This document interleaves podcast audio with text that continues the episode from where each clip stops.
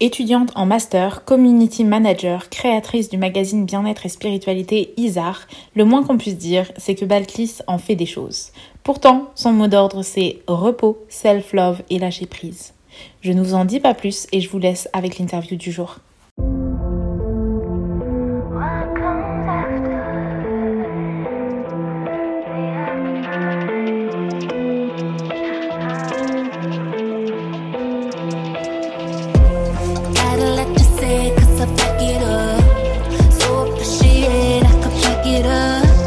Bonjour et bienvenue, mon nom est Cassiope Rouloff, je suis business bestie et assistante holistique en indépendante et j'ai créé le podcast Ensemble pour permettre à tout un chacun de s'inspirer du parcours des autres, d'apprendre des conseils concrets de la part d'entrepreneuses à succès et pour qu'ainsi on puisse tous évoluer ensemble. Je t'invite à rejoindre le club privé gratuit si tu veux recevoir les notes des podcasts les plus riches. Je t'invite à faire un tour sur mon site internet si tu veux en savoir plus sur mes offres. Tu retrouves tous les liens en barre d'infos. Bonne écoute que ce soit sur un transat, dans un canapé, avec une boisson, euh, c'est une autre ambiance. Donc, euh, ok. Et euh, mais c'est vrai que c'était ma question aussi. Est-ce que ça marche encore? Bah. comment, vous l'avez grandi cette communauté? Comment, ouais, comment vous avez fait? Ouais, justement, j'ai pas répondu à ça, mais en fait, comment on a fait? Comment on a fait Mais j'ai rien fait en fait. C'est insupportable. Mais c'est pour ça que je te dis que des fois, j'ai pas la, la, légitimité de me de penser que je suis entrepreneur parce qu'au début, je me suis juste lancée sur des coups de tête. Je faisais des trucs sur des coups de tête. Je réfléchissais genre après. Bon, maintenant, je j'ai plus du tout cette stratégie. Hein. Maintenant que j'ai des, des, gens avec moi, je me suis entourée. Donc, euh, on fait, on fait des brainstorming, on travaille, on fait des stratégies. Mais à l'époque, j'avais juste lancé le site Instagram et j'attendais. Je faisais des trucs et puis j'avais les bras croisés et puis voilà. Donc au début, euh, on m'avait le premier conseil qu'on m'avait donné, il était super nul. On m'avait dit euh, oui, va sur le, les comptes de de Paulette, Tapage, etc. Des magazines qui se rapprochent de ta niche et va sur leur post. Toutes les personnes qui ont liké, va liker leurs photos. et genre, mine de rien, c'est comme ça que j'ai dû avoir les 200 premiers abonnés. Donc, euh, en soi, euh, ça avait un peu marché, quoi. Mais c'est juste pour moi, maintenant, plus enfin, tu me dis de faire ça, je te dis non, mais stop, attends, Ouais. pour moi, c'est comme si c'était un peu, euh, tu vas toquer chez les gens euh, alors qu'ils t'ont rien demandé. Enfin bon, voilà, il y a des gens qui aiment beaucoup cette technique, je vais pas cracher dessus. Mais après, euh, oui, on a fait. Enfin, c'était des trucs très organiques. Hein. Les pubs Insta, je les ai, j'ai commencé à en faire, je crois, il y a cette année, parce que justement, il y a un potentiel dans les pubs Insta qui est quand même pas mal. 2020 Mais ou 2021 Parce qu'on est début 2020. bah septembre. Septembre 2021. Euh, enfin, moi, je compte toujours en année scolaire vu que je suis encore dedans. Mais, euh, mais ouais, du coup, euh, on faisait vraiment que du partage. Je pense que le partage, ça marchait bien. Donc, c'est comme ça qu'on qu'on se faisait connaître. Genre, on faisait des, des articles ou des posts sur des choses qu'on aimait bien et eux, ils repartageaient. Et comme mhm. ils avaient une bonne communauté, bah, du coup, ça nous rapportait des gens. Et euh, à l'époque, on avait vraiment zéro stratégie pour se faire connaître. Donc, elle a vraiment grossi toute seule. D'où des fois la frustration de se dire Ah, mais elle grossit pas, c'est nul. Et du coup, maintenant, j'ai compris qu'il faut une stratégie. D'accord, non mais c'est intéressant. C'est vrai qu'en fait, euh, euh, Instagram, à partir du moment où on fait des choses suffisamment intéressantes pour qu'elles euh, soient partagées déjà, le partage, c'est comme du bouche à oreille en fait maintenant. c'est le bouche à oreille d'Instagram, tu vois. Donc, donc c'est, ça reste hyper intéressant. J'aimerais bien savoir, j'aimerais que tu nous parles en fait de ton magazine et de pourquoi tu l'as créé. Peut-être est-ce que donc oui, il y avait ta patte qui, manquait quand tu écrivais pour d'autres magazines. Mais euh, comment tu l'as pensé? Pourquoi tu t'es dit, OK, ça, on va parler euh, De quelle manière? Voilà, tu peux nous faire la promo. ah Alors, je l'ai... Bon, je vais parler comme si je l'avais lancé toute seule parce que, comme je t'ai dit, à l'époque, c'était pas du tout la même chose. Donc, je vais vraiment euh, donner mon, ce que, ma réponse de maintenant. Mhm. Euh, donc moi, je l'avais lancé parce que vraiment, j'avais une envie de d'allier les personnes qui écrivent, donc les journalistes qui écrivent pour un magazine, et les personnes qui lisent. Je voulais vraiment créer cette, euh, ce lien entre les deux que je retrouvais pas du tout avant parce que tu écris des articles. En fait, les idées d'articles, tu les trouves toutes seules. Et ensuite, tu les soumets au rédac chef qui les valide et qui les met. Mais il n'y a jamais de lien entre le lectorat et euh, les journalistes. Mmh. Or, je trouve qu'il faut vraiment ce lien, il faut vraiment... Euh, les personnes qui te lisent, en fait, elles te lisent pour une raison et il faut vraiment comprendre cette raison et il faut essayer d'y répondre. Parce que si tu es dans ton lit et que tu trouves un sujet euh, complètement à l'ouest, par exemple Corée du Nord, alors que ta, ta niche, elle est en France, à Paris, dans le Marais, ça va pas trop marcher. Donc, euh, moi, je voulais vraiment ce côté-là. Après, je dis pas que apprendre avec des pincettes ce que je dis. Hein. Je dis pas que les magazines n'ont pas de niche, mais je voulais vraiment moi créer ce lien-là, créer une sorte de cocon, de safe space qui parle du bien-être, parce qu'à l'époque, quand on a lancé le magazine, le bien-être, euh, lâcher prise, etc. Il n'y avait pas beaucoup de choses, alors que maintenant c'est totalement démocratisé et tant mieux parce qu'on en a besoin. Donc à l'époque, je voulais vraiment faire ça. Je voulais faire un magazine qui parle de choses sérieuses comme de choses légères, mais toutes sous le prisme du bien-être. Parce que moi, je sais que j'étais quelqu'un qui, euh, enfin, lire un article sur comment le monde va exploser d'ici deux mois, euh, c'était hyper anxiogène et ça pouvait me plomber ma journée. Et je me dis, c'est, on peut pas juste arrêter de traiter de ces sujets-là parce que pour son bien-être, euh, tu peux pas juste être dans le déni, c'est quelque chose qui, euh, qui ne marche pas. Mhm. Donc, on s'est dit, on va parler du bien-être. On va parler de ces sujets qui sont hyper anxiogènes, mais de manière hyper légère, mais surtout rapporter le, côté euh, comment on peut venir pour comment tu peux te sentir mieux. Il y a un problème, donc par exemple, le monde va exploser d'ici trois semaines. Comment on peut faire de ton côté pour que déjà tu te sentes mieux, même s'il va quand même exploser? Qu'est-ce que tu peux faire pour que ça te rende pas pendant trois semaines anxieux, quoi? Mhm. Donc, ouais, c'est vraiment des, des, clés pour, euh, pour euh, lâcher prise, pour comment faire dans son quotidien, pour aider un petit peu la planète, mais sans côté, genre, t'es obligé de faire ça. Genre, à mhm. aucun moment, on va juste se dire, non, mais passe euh, full fast fashion, enfin, full, pardon, vintage, plus jamais tu achètes de coton. On est plus dans, écoute, fais ce que tu peux. Fais de mhm. ton mieux parce que faire de son mieux, c'est déjà hyper bien. Et euh, on veut juste, en fait, nous, je dirais, Isar, si on veut déculpabiliser. C'est un mot qu'on entend beaucoup, mais je pense que c'est vraiment hyper important parce que dans la vie de tous les jours, on a tellement des choses qui viennent de tous les côtés, on a des pressions qui viennent de tous les côtés. Bah ouais, ben non, en fait, on veut, euh, on veut vraiment qu'on se dise stop, stop à toutes ces pressions-là et euh, ouais, on le fait juste de notre mieux, on essaye, hein, on est tous dans ce monde pour faire de notre mieux et des fois se faire de son mieux, ça peut être juste se lever 20 euh, minutes avant une interview et des fois c'est se lever à 7 heures du matin et être super productif. Enfin, ça ressemble, il n'y a pas une seule manière, c'est jamais, il n'y a pas un modèle. Et je pense à travers Isar, c'est ce qu'on veut vraiment montrer que genre, tu peux être libre d'être qui tu veux, tu peux être libre d'avoir ton propre euh, mindset, tu peux être libre de faire ce que tu veux et de pas te sentir mal parce qu'il y a d'autres gens qui à côté mhm. font différemment. Ok. C'est, euh, ça me parle beaucoup euh, parce que tu m'as as parlé d'anxiété, de lâcher prise, etc. Et ensuite, tu as parlé de euh, déculpabiliser. En fait, je, l'anxiété, c'était quelque chose, bon, je le, je le, voyais sur les réseaux sociaux, etc. Euh, bon, je me disais, apparemment, il y a des gens qui sont anxieux. euh, et, là, et là, tu vois, ça m'a un petit peu frappé. J'ai un membre de mon entourage euh, qui, qui fait des crises d'anxiété maintenant, depuis euh, récemment. Et, et, en fait, quand on, on en parle, il m'explique que cette anxiété, elle vient de euh, juste simplement une personne qui va lui demander euh, un service. Mais il a ce service-là et ce service-là, et puis euh, il a envie de, enfin, il a peut-être travaillé toute la journée parce que à la fois il est super excité par son travail, mais en même temps, bah, et donc il se rend pas compte. Et donc après, il se rend compte que ah, il a pas mangé à la bonne heure parce que, enfin, il a mangé trop tard, etc. Et on veut tellement faire tout super bien et trop bien et au mieux parce qu'on a l'impression que tout le monde fait mieux. Et en fait, on, se rend anxieux. Enfin, je, comprends ah que c'est un problème, euh, c'est, enfin, l'anxiété, euh, ça peut être une maladie. Enfin, je, je, peut-être que je m'avance un petit peu, mais c'est un, un, vrai. C'est une euh, maladie. ouais, c'est une maladie. Ok, merci. et je comprends que c'est une maladie, mais en fait, on ne se rend pas compte à quel point on peut tomber dedans hyper facilement parce que on se on se met la rate en courbouillon, c'est ça? Mais ouais, mais oui. Mais pour, pour, des, pour des bêtises, simplement parce qu'on a l'impression que tout le monde fait mieux et qu'il faut qu'on fasse mieux aussi. Et, euh, et, donc, ça me parle beaucoup. Et donc, merci de faire ce ben magazine. mais merci. Mais surtout, c'est, je pense, on se met la pression nous-mêmes. Justement, comme tu as dit, en fait, c'est tellement ça. C'est tu vois les autres et donc tu te mets la pression et donc tu te pourris la vie. Mais il suffit juste qu'on te dise, ben non, non, non, non, non, doucement, doucement. Voilà comment tu peux faire pour arrêter de, de te foutre la pression, parce que du coup, concrètement, quand tu te rends compte que tu te mets la pression, tu n'as pas ces clés-là des fois. Mais juste, tu te dis, bah non, en fait.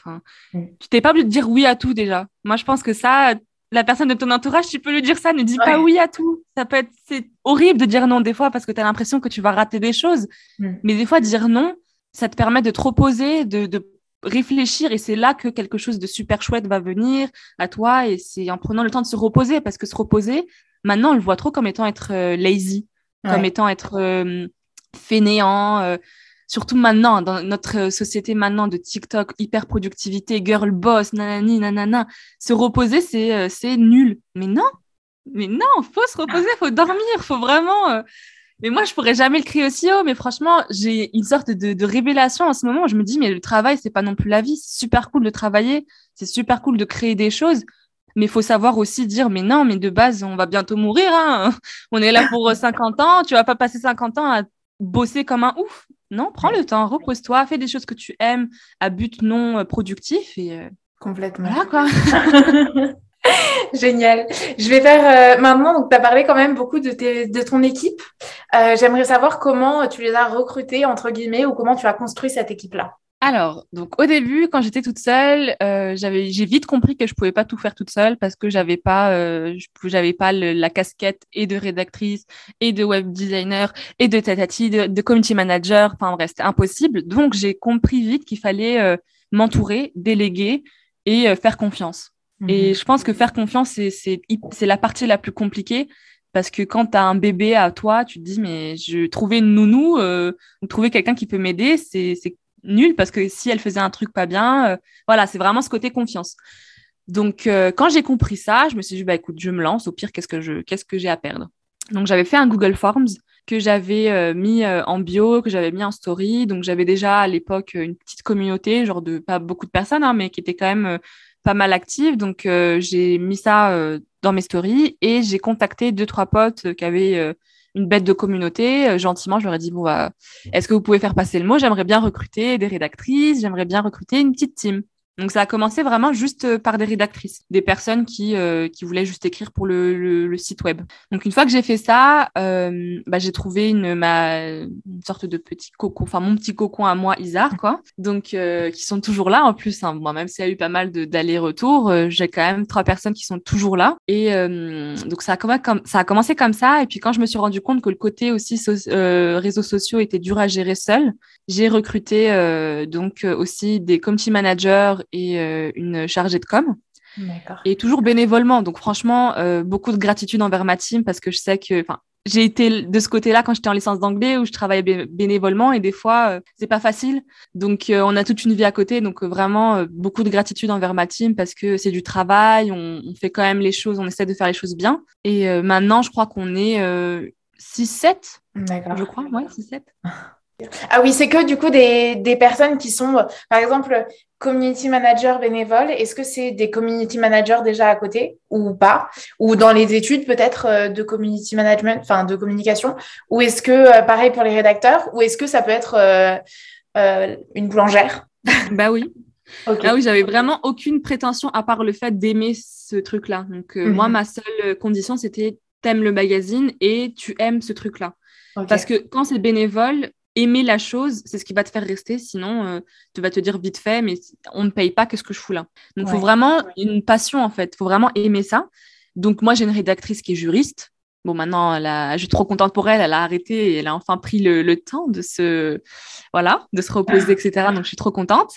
J'ai une, j'avais une CM qui était, ouais, étudiante. J'ai une rédactrice qui était dans la com. Enfin, c'est vraiment, euh, c'est quand même lié parce que si tu tu te lances dans ça, c'est que ça touche un peu à ton quotidien. Mhm. par exemple, ma chargée de com, elle est dans euh, le marketing, tu vois. Donc, euh, c'est pas non plus juste la rédactrice qui était juriste. Ça, c'était le seul truc. Mais après, euh, aimer écrire, ça marche avec tout, quoi.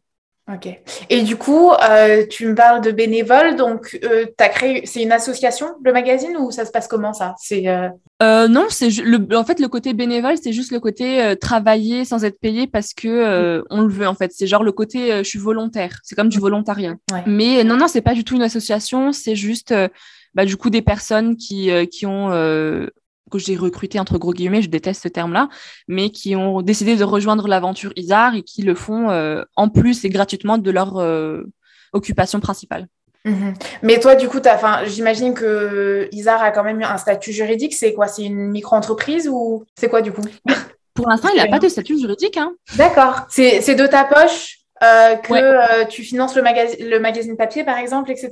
Ouais. D'accord, ok. Ah oui.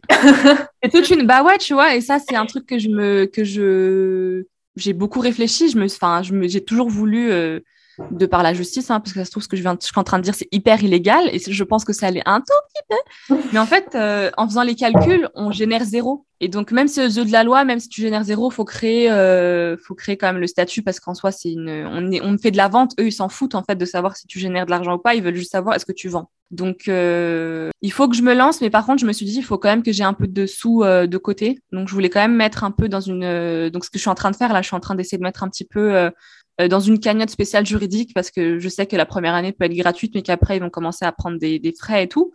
Donc, à terme, j'aimerais quand même lancer le numéro. Et moi, en fait, dans ma tête, je me dis, enfin, je sais pas pourquoi, mais je me dis le jour où tu vas, où tu vas faire la démarche de lancer en tant qu'entreprise et que ça va être concret, réel sur le papier, il y a un truc qui va se débloquer. Mais je pense que j'ai peur de débloquer ce truc-là. Donc, euh, voilà. D'accord. Oui, parce que, enfin, euh, c'est clair que, euh, enfin, je te comprends totalement parce que à partir du moment où tu crées ton entreprise, oui, la création, et encore, ça dépend de ton statut, la création est, peut être gratuite. Ça dépend de ton statut et de ce que tu fais. Mais je ne sais pas en matière de magazine, je t'avoue que c'est un, un, métier que je connais pas forcément. Ça dépend de ton statut et de ce que tu fais, mais en plus de ça, euh, tu as quand même besoin de payer tes cotisations euh, pour euh, le CPF. Enfin, c'est plus le CPF, mais tes cotisations pour les formations. Ah oui. tu as quand même des cotisations en fonction de ton chiffre d'affaires. Et ton chiffre d'affaires, même s'il te rapporte zéro bénéfice, c'est quelque chose. Enfin, t'en as tu vois. Donc, euh, donc je te comprends. Et, euh, et puis, de toute façon, euh, ce qui importe le plus l'État, donc évidemment, tu n'attends pas euh, cinq ans, mais euh, ce qui apporte le plus l'État, c'est euh, c'est si tu vas leur, si tu vas payer des taxes. Tu vois, si Bah tu vas oui. payer des impôts. Donc, si tu payes pas, enfin, si tu vas payer zéro impôt, généralement, ils vont pas t'embêter trop avec ça. Mm. Donc, Ouais, ouais, non, mais de toute façon, je sais très bien que. S'il vous plaît, s'il y a des juristes ou quoi, ne me, ne me balancez pas. euh,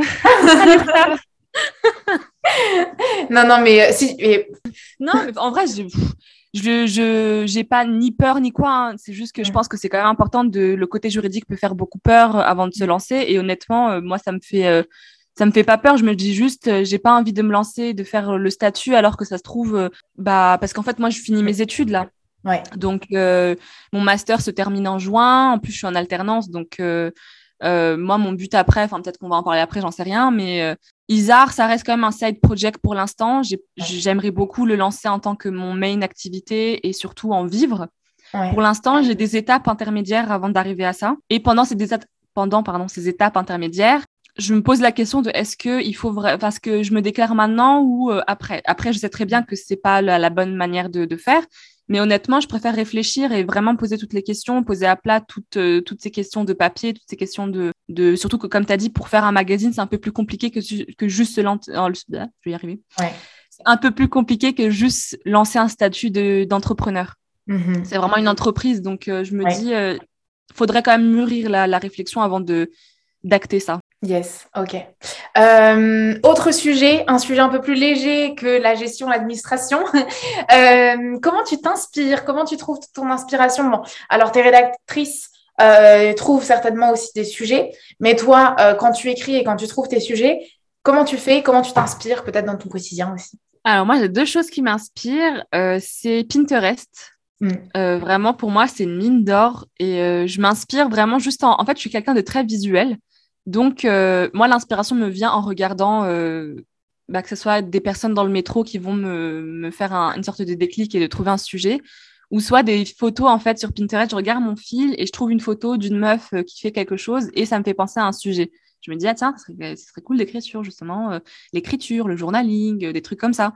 Donc, c'est vraiment en regardant que je trouve des sujets, que ce soit des séries, des vidéos YouTube ou juste, comme j'ai dit, hein, franchement, le métro m'inspire beaucoup.